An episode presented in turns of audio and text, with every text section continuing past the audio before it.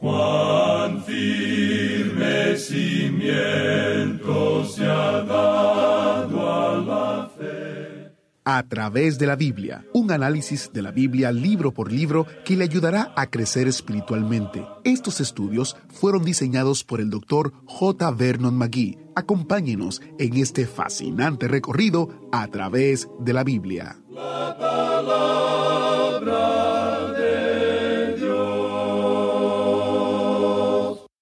Si le gusta fijar metas y trabajar para lograrlas, entonces el programa de hoy tiene un reto doble para usted. Al final del programa de hoy, nuestro maestro Samuel Montoya nos dice que Dios obra poderosamente en aquellos que lo aman para lograr dos objetivos. El primero, dar a conocer el Evangelio para que los hombres sean salvos. Y el segundo, edificarlos en la fe. Quédese con nosotros mientras se desarrolla el tema basado en Colosenses capítulo 1, versículos 24 hasta el 29. Iniciamos este tiempo en oración. Padre eterno, te damos gracias por tu poder que obra poderosamente en los tuyos. Gracias por sostenernos y enfocarnos en tu obra que se está realizando alrededor del mundo y en muchos idiomas y dialectos. Bendice el estudio de tu palabra hoy. En el nombre de Jesús oramos. Amén. Con nosotros, nuestro maestro Samuel Montoya y el estudio bíblico de hoy.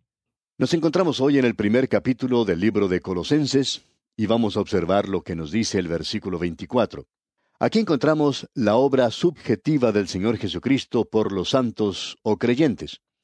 Destacamos esto en nuestro programa anterior porque aquí parecería que Pablo está diciendo que Cristo no sufrió lo suficiente y que era necesario de parte de él sufrir para completar el sufrimiento de Cristo. Leamos nuevamente el versículo 24. Ahora me gozo en lo que padezco por vosotros, y cumplo en mi carne lo que falta de las aflicciones de Cristo por su cuerpo, que es la Iglesia. Esta es una declaración sorprendente. Parecería casi increíble que los sufrimientos de Cristo no hubieran sido suficientes. Volvamos a leer esto para que se nos haga más claro el significado de este versículo 24. Ahora me gozo en lo que padezco por vosotros, y cumplo en mi carne lo que falta de las aflicciones de Cristo por su cuerpo, que es la Iglesia. Ahora Pablo estaba sufriendo en su cuerpo por amor al cuerpo de Cristo. La implicación que encontramos aquí es que algo faltaba en los sufrimientos de Cristo. Parecería indicarnos eso. Luego entonces, la segunda implicación es que era necesario para Pablo, y creemos que también para todos los creyentes, el realizar una compensación o suplir aquello que faltaba. Es decir, yo debo llevar su sufrimiento y compartirlo. Y esto completa los sufrimientos de Cristo. Ahora eso es algo realmente alarmante porque esta es una epístola, la cual, como ya hemos mencionado anteriormente, nos revela la plenitud de Cristo, porque en Él habita corporalmente toda la plenitud o el pléroma de la deidad. Cuán maravilloso es que todo tiene como centro al Señor Jesucristo. En nuestro programa anterior vimos que para que en todo tenga la preeminencia, y sin embargo, aquí parecería que aún falta algo por hacer.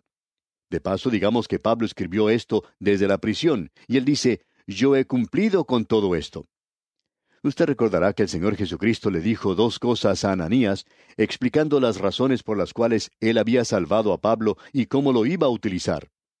En primer lugar, él dice, Instrumento escogido me es este para llevar mi nombre en presencia de los gentiles. Y en segundo lugar dijo, Yo le mostraré cuánto le es necesario padecer por mi nombre. Y en la prisión es cuando Pablo escribe diciendo, He cumplido todo eso, ya lo he hecho. Ahora quisiéramos decir en este instante al comenzar este programa, que podemos apreciar en este muy disputado versículo, y nos apresuramos a decirlo, que los sufrimientos de Pablo no proveen redención. No había ningún mérito en sus sufrimientos por los demás o aún por sí mismo para su redención. Y Pablo tiene mucho cuidado en seleccionar las palabras apropiadas aquí.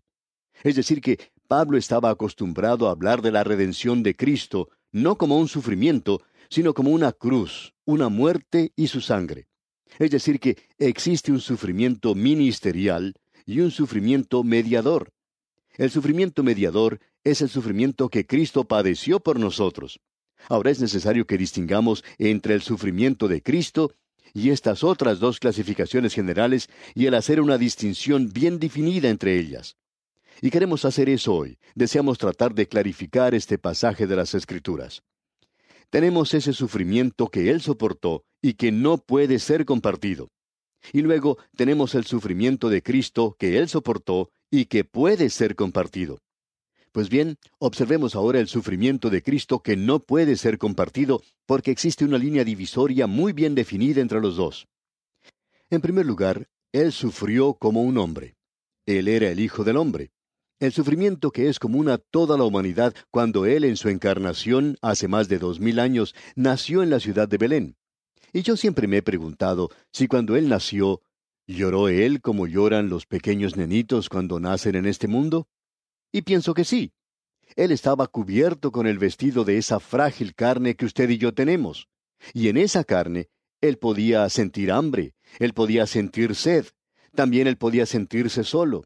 Él podía sufrir la angustia y el dolor y la pena. Y él se podía dormir en un barco porque se sentía fatigado y cansado. Esos son sufrimientos humanos. Nosotros todos tenemos eso. Porque cada uno debe llevar su propia carga, nos dice Pablo. Hay cargas que debemos llevar nosotros solos. Nacemos solos y así fue con Él. Y sentimos dolor solos. Hay ciertos problemas que usted y yo debemos enfrentar solos. Hay cierta pena o dolor que nos llega y que nadie puede compartir con nosotros. Cuando nos enfermamos, nadie puede ocupar nuestro lugar. Y así sucedió cuando uno de mis hijos que enfermó y tenía una fiebre de cuarenta grados centígrados. Al ver a este hijo padeciendo bajo esa fiebre, yo hubiera dado cualquier cosa por ocupar su lugar. Sin embargo, no lo podía hacer. Uno no puede compartir esa clase de cosas. Y amigo oyente, llegará la hora cuando usted y yo tengamos que pasar por el valle de sombra de muerte. Y humanamente hablando, morimos solos. Esa es la razón por la cual es tan maravilloso el ser creyentes y saber que Jesucristo está con nosotros en esa ocasión, porque ninguna otra persona puede pasar por esa experiencia con usted entonces. Así es que Jesucristo sufrió como hombre, como ser humano. Y luego tenemos el otro sufrimiento que él no podía compartir. Él sufrió como el Hijo de Dios. Él se identificó a sí mismo con Dios. Ningún otro ser mortal ha podido jamás soportar o padecer lo que él sufrió. Él fue hecho como sus hermanos y él mismo sufrió, pero él sufrió como el Hijo de Dios. Ya hablamos bastante de esto cuando estábamos estudiando allá el Salmo 69 de cómo les aherían en sus canciones los bebedores de Nazaret, cómo él sufrió en ese lugar. Él dice que se había vestido con cilicio. Ah, amigo oyente, cuánto sufrió él porque era el Hijo de Dios. Y luego usted recuerda que él fue arrestado. Los soldados del sumo sacerdote se burlaban de él. Colocaron un manto sobre él, también una corona de espinas. Y luego jugaron un juego, un juego romano, conocido como la mano caliente. Le vendaron los ojos, y todos los soldados le golpeaban, y le preguntaban luego diciendo quién de ellos le había bofeteado y golpeado. Le golpeaban una y otra vez. Luego le quitaban la venda de los ojos y le preguntaban quiénes le habían golpeado. Y por supuesto, él nunca podía señalar la persona que le había golpeado. Y aun si lo hubiera hecho, ellos no hubieran aceptado su respuesta. Luego volvían a colocar la venda sobre sus ojos y volvían a hacer este juego y lo hacían una y otra vez. Y todos le golpeaban. El Señor Jesucristo fue golpeado, fue desfigurado más que ningún otro hombre. Creo que ellos le habían golpeado tanto su rostro que ni siquiera se podía reconocer antes de colocarle sobre la cruz. Él sufrió de una manera tal que ni usted ni yo, amigo oyente, vamos a tener que padecer. Y luego existe otro sufrimiento que él padeció y que nadie puede compartir. Él padeció como el sacrificio por el pecado de este mundo, el Cordero de Dios que quita el pecado del mundo. Ahora no podemos entrar nunca en este sacrificio. Nosotros podemos apropiarnos de su muerte como el hecho que Él tomó nuestro lugar. Pero no podemos entrar en eso. Él fue a esa cruz solo. Él fue desamparado de Dios y de los hombres. Los soldados pusieron una corona de espinas sobre su cabeza, pero ellos hicieron eso con otras personas. Su sangre no fue la sangre de un mártir, su sangre era la sangre del sacrificio. En esas últimas tres horas, el hombre, hizo lo peor que podía hacer. Y en esas últimas tres horas, Dios hizo lo mejor. En esas últimas tres horas, Él está colgado en una cruz de las nueve a las doce. En ese instante había mucha luz, y había gente que le rodeaba. Luego, desde las doce hasta las tres de la tarde, la hora nona, todo se oscureció, y Dios estaba haciendo lo mejor, porque en ese momento la cruz se convirtió en un altar sobre el cual el Cordero de Dios estaba quitando el pecado del mundo. Y Cristo padeció allí a causa de su pecado y el mío, amigo oyente. El justo por el injusto. Ese es un sufrimiento que ni usted ni yo podemos soportar. Y Él no lo puede compartir con ninguna otra persona, amigo oyente.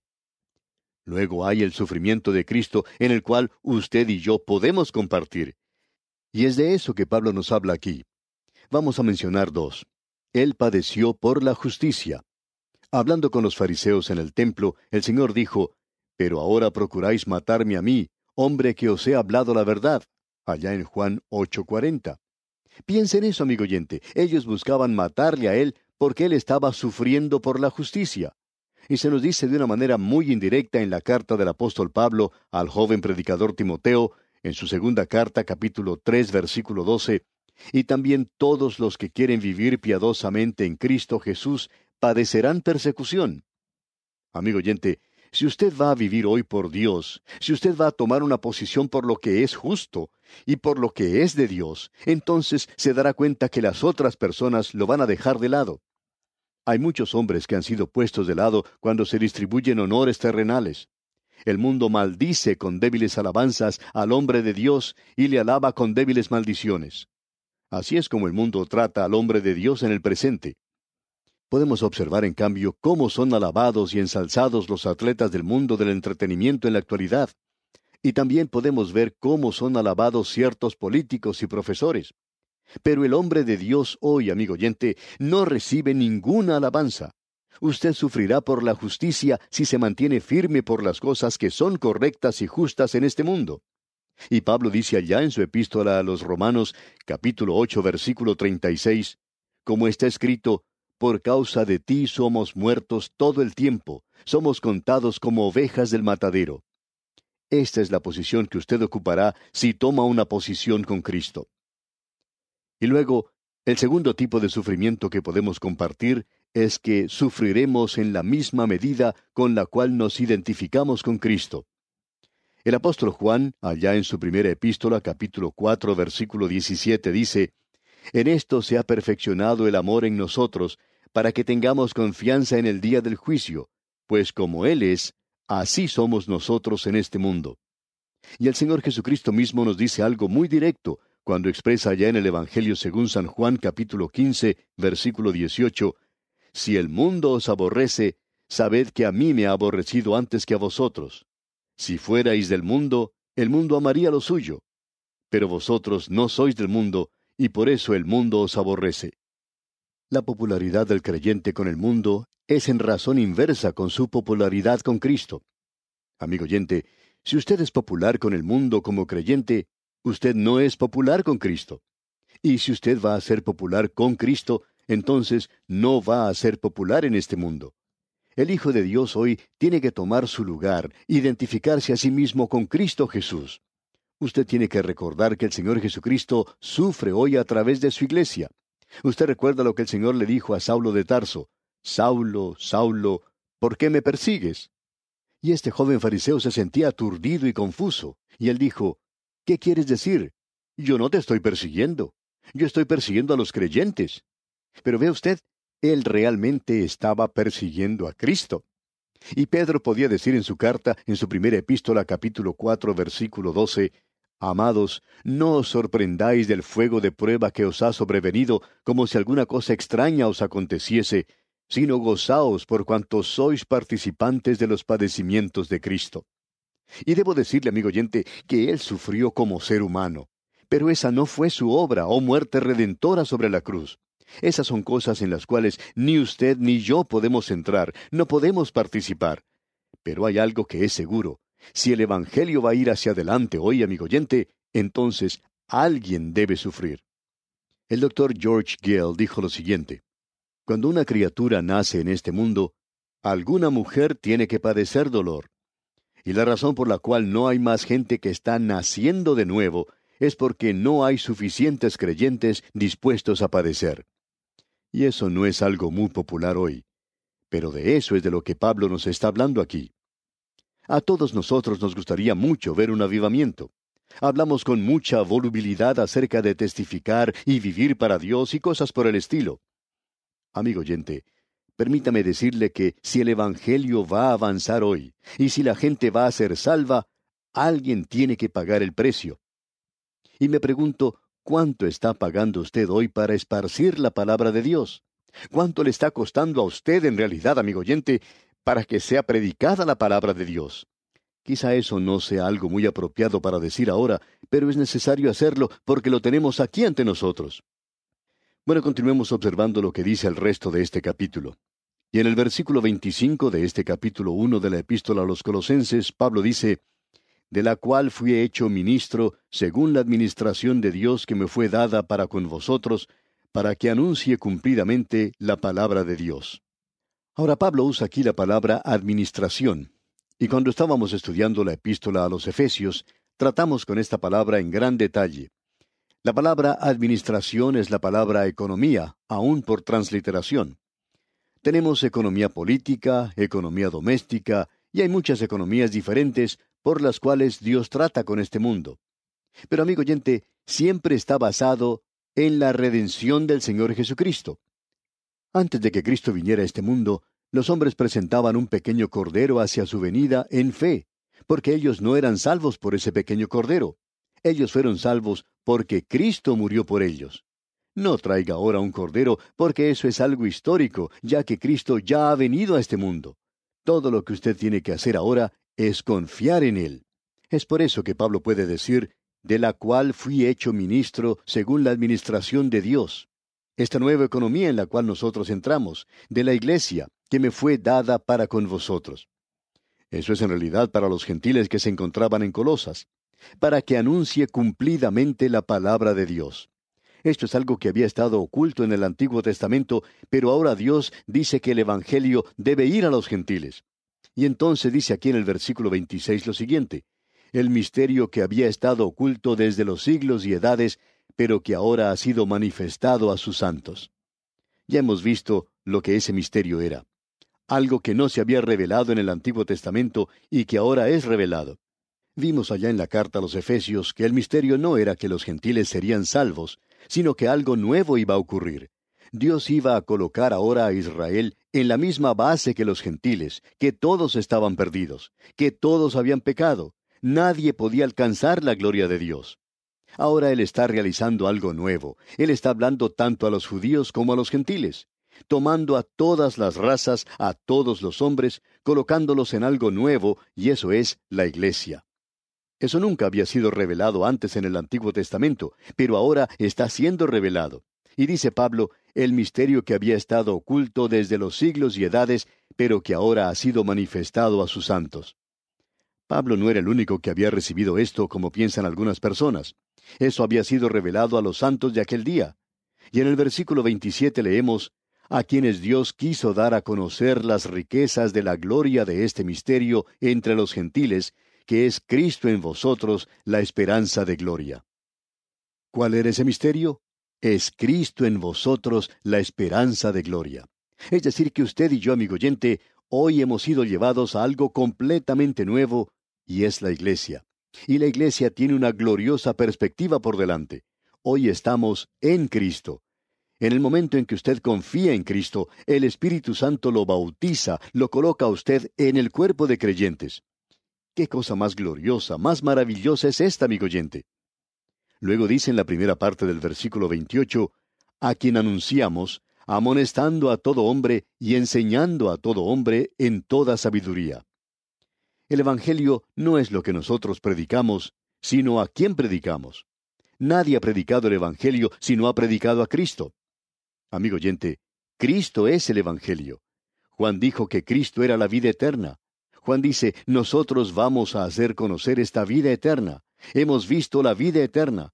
¿Y a quién vio Juan? A Cristo. Y amigo oyente, hoy o usted lo tiene a Él o no lo tiene. El Evangelio es Cristo mismo, es lo que Él ha hecho por nosotros en su muerte, su resurrección y lo que hará por nosotros en el futuro. Leamos una vez más este versículo 28. A quien anunciamos, amonestando a todo hombre y enseñando a todo hombre en toda sabiduría, a fin de presentar perfecto en Cristo Jesús a todo hombre. Ahora también hay algo más. Tenemos que enseñar. Creemos que hay dos cosas que como ministros debemos hacer hoy. Debemos predicar el Evangelio. Nosotros no solo hemos sido llamados para ganar a los pecadores a Cristo, sino también para salvarlos de la ira que vendrá. Eso es maravilloso.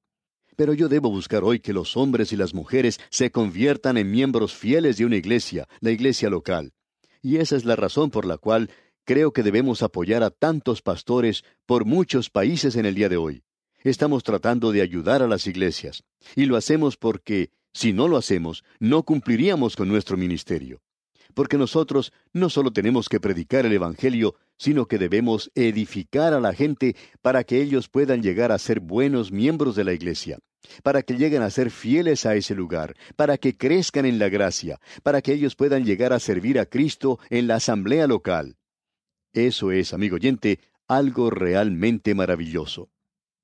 Y Pablo dice ahora en el versículo 29, para lo cual también trabajo, luchando según la potencia de Él, la cual actúa poderosamente en mí. Esto es algo que creemos es muy personal y maravilloso. Él dice, esto es lo que yo estoy tratando de hacer, lo que estoy buscando hacer. Y esta palabra luchando quiere decir agonizando, según la potencia de Él, la cual actúa poderosamente en mí. Y ese debería ser el deseo de cada uno de nosotros que estamos trabajando por Cristo hoy, que Él obre poderosamente en nosotros, haciendo dos cosas, anunciando la palabra de Dios, el Evangelio, para que la gente sea salva, salva de la ira que vendrá, y luego para edificarlos en la fe. Bien, esas son las dos cosas que nosotros los ministros debemos hacer hoy. Esas son las dos cosas que la iglesia tiene que hacer hoy, y es algo muy importante. Bien, amigo oyente, vamos a detenernos aquí por hoy. Le sugerimos, mientras tanto, leer el segundo capítulo de esta epístola a los colosenses para estar así bien informado cuando demos comienzo a este también importante capítulo. Es nuestra confianza que el estudio de hoy haya afirmado su fe en el Señor. Será pues, hasta pronto, y que el Señor le bendiga. Interesante estudio acabamos de tener. Quedamos con este doble reto difundir el Evangelio para que los hombres se salven y luego edificarlos en la fe. Continuaremos nuestro estudio de Colosenses la próxima semana. Durante este fin de semana, si usted desea, puede leer por adelantado Colosenses capítulo 2. Eso sería un buen lugar para empezar, entonces usted podrá estar listo para nuestro tiempo juntos cuando regresemos el próximo lunes. Soy Heiel Ortiz y si Dios lo permite estaré con usted guardándole un asiento especial en el autobús bíblico. ¿Fue de ayuda para usted el estudio de hoy? ¿Desea enviarnos algún comentario de lo que ha estado escuchando? Entonces escríbanos, no espere más. Nuestro correo electrónico es atv@transmundial.org. atv@transmundial.org. Si desea recibir las notas y bosquejos de lo que estamos estudiando, suscríbase gratis en nuestra página en internet a través de la Biblia.org barra notas, a través de la Biblia.org barra notas.